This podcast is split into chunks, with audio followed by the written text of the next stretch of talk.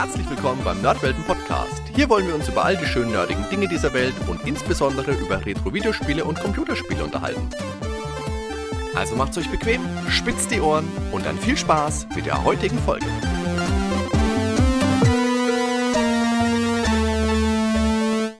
Hallo zusammen und willkommen zu einer kleinen spontanen Rezension aus gegebenen Anlass. Aktuell ist nämlich gerade ohne vorherige große Ankündigung Grim Fandango in der Remastered Edition für die Nintendo Switch erschienen. Und das habe ich mir einmal gleich für euch angeschaut. Ich habe das Original damals 1998 auf dem PC gespielt. Das hat mir damals auch echt gut gefallen und als ich jetzt im eShop drüber gestolpert bin, habe ich dann auch gleich zugeschlagen. Also Grim Fandango Remastered Edition für die Switch kostet 12,99 Euro im Shop. Die Remastered Edition selber ist ja 2015 schon erschienen. Die gibt's auch schon für die PlayStation 4, die gibt's auf Steam, fürs iPad, fürs iPhone, für die PS Vita, für Android, eigentlich für, für alles Mögliche. Jetzt auch für die Switch. Lohnt sich das? Will man das? Das schauen wir uns am besten erstmal an, was Grim Fandango überhaupt sein soll. Grim Fandango spielt im Reich der Toten, hat viele mexikanische Einflüsse, Film Noir Einflüsse, Jazz spielt eine ganz große Rolle, die 1930er der USA. Es ist ein recht düsteres, makabres, aber doch auch sehr witziges Setting. Damals hat LucasArts eine eigene neue Engine verwendet. Das war das Grim E, die Grim E Engine, ähm, gepaart mit einer neuen Skriptsprache, die Lua gibt es auch eine kleine Anspielung im unsagbar schlechten Monkey Island 4, wo die Scum Bar im Laufe des Spiels in die Lua Bar umbenannt wird, aber vergesst das einfach wieder. Monkey Island 4 sollte man eh möglichst vergessen.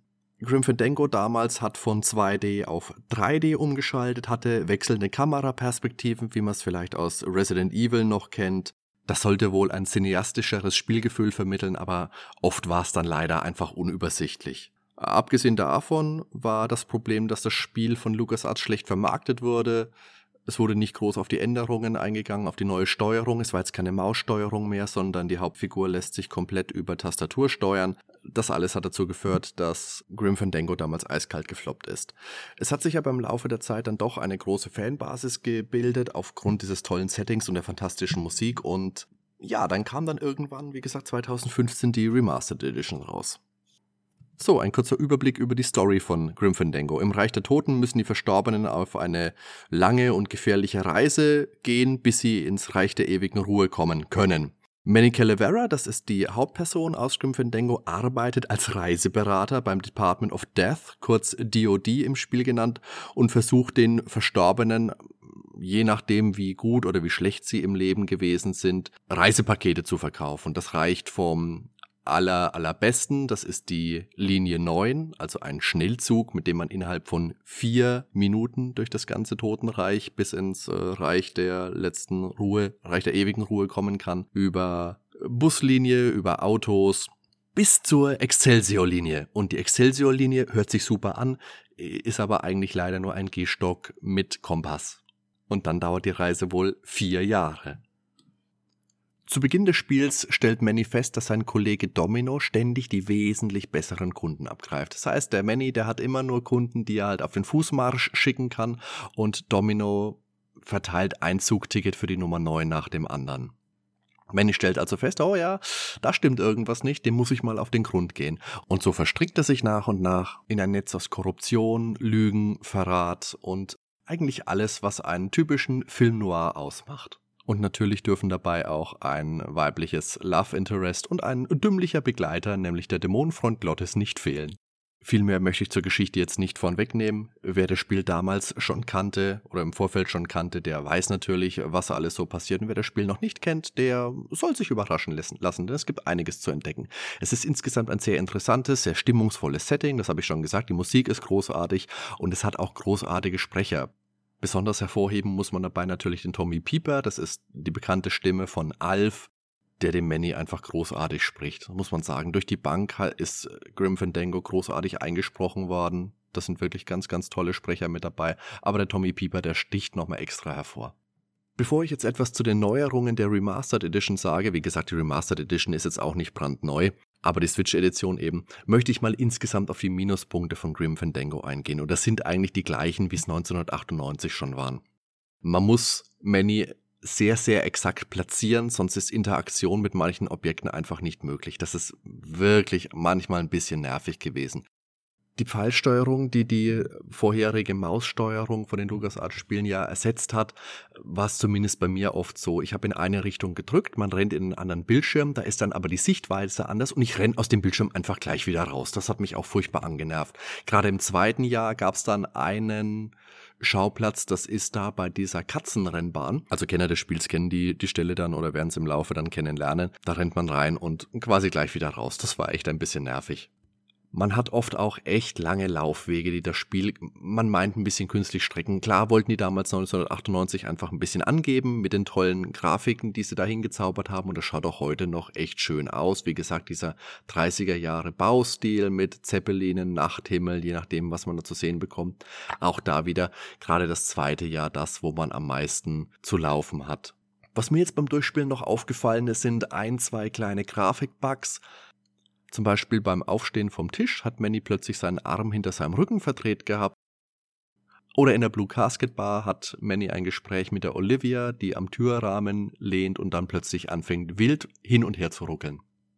Was vielleicht noch ein Punkt ist, der viele, naja, sagen wir mal, neuere Adventure-Fans ein bisschen stören könnte, ist, dass Hotspots in Grim Fandango komplett fehlen. Das heißt, bei heutigen Adventures kann man ja manchmal einfach einen Knopf drücken und dann wird angezeigt, mit was kann ich in diesem Spiel interagieren. Das gab's damals nicht.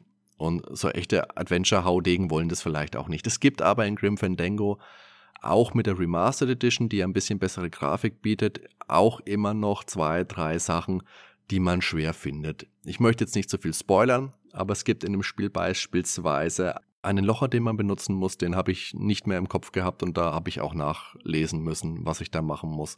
Und man sollte sich auch merken, dass der Domino in seinem Büro einen Mundschutz benutzt zum Boxen. Auch den habe ich nicht gesehen.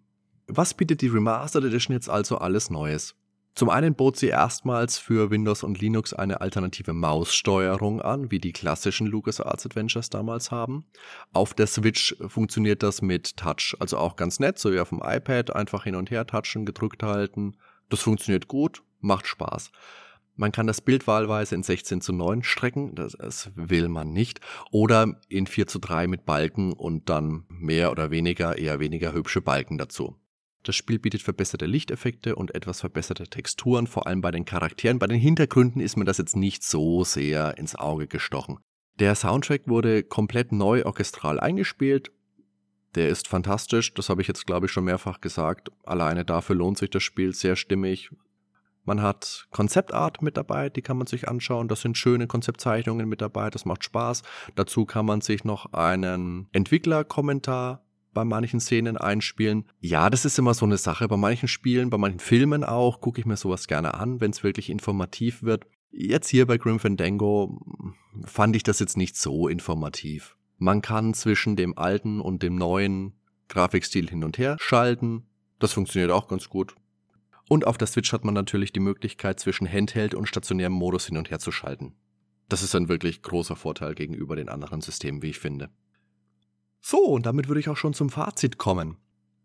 Ich selbst mag Grim Fandango. Ich habe es damals auf dem PC gespielt, das hat mir echt viel Spaß gemacht. Ich habe mich sehr gefreut, als ich es jetzt im eShop der Switch gefunden habe, habe es mir sofort geladen.